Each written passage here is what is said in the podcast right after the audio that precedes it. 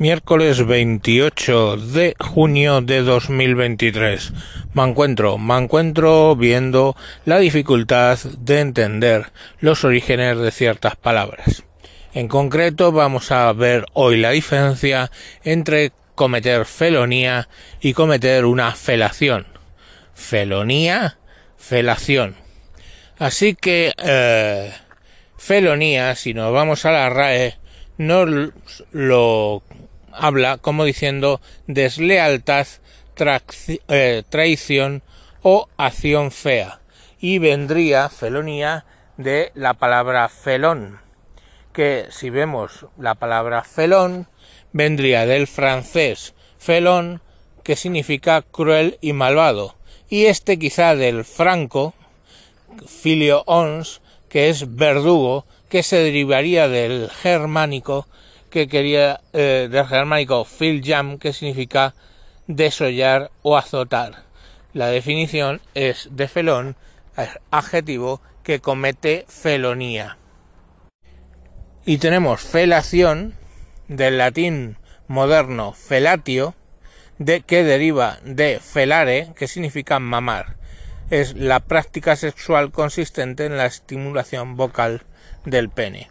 Y así tenemos a Pedro Sánchez, que es un felón, porque comete felonía, como pudiera ser eh, la traición a España por el hecho de cómo ha negociado o ha vendido el Sáhara Occidental a los marroquíes, su liberación de los presos del primero de octubre, de los golpistas catalanes, o pactar con los que a no tiempo mucho estaban matando a sus compañeros de partido. Me refiero a Bildu.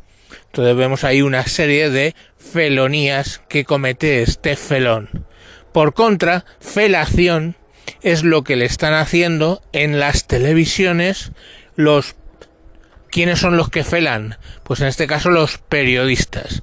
El periodista es el que fela, el que hace una mamada a el felón. O sea, le hace una felatio, una felación al felón que comete felonía.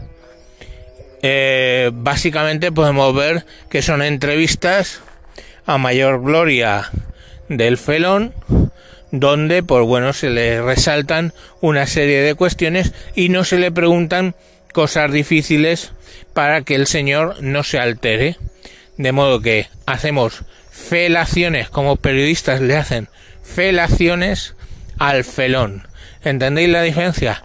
Felación que le chupan la polla, el periodista, a Pedro Sánchez, y felón, Pedro Sáncez.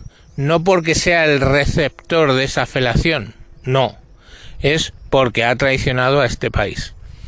Entonces, eh, son dos palabras muy parecidas, pero con raíces totalmente distintas. Una vendría, como digo, del francés y luego del germánico, y la otra vendría del latín, de la, lo que es felatio, ¿no? Mamar. Y bueno, pues hasta aquí mis clases. Espero que en los próximos programas, cuando hable del felón, sepamos que es un traidor y cuando os diga que le están haciendo felaciones, los periodistas es que se la están chupando, chupando la polla o, más finamente dicho, el miembro viril.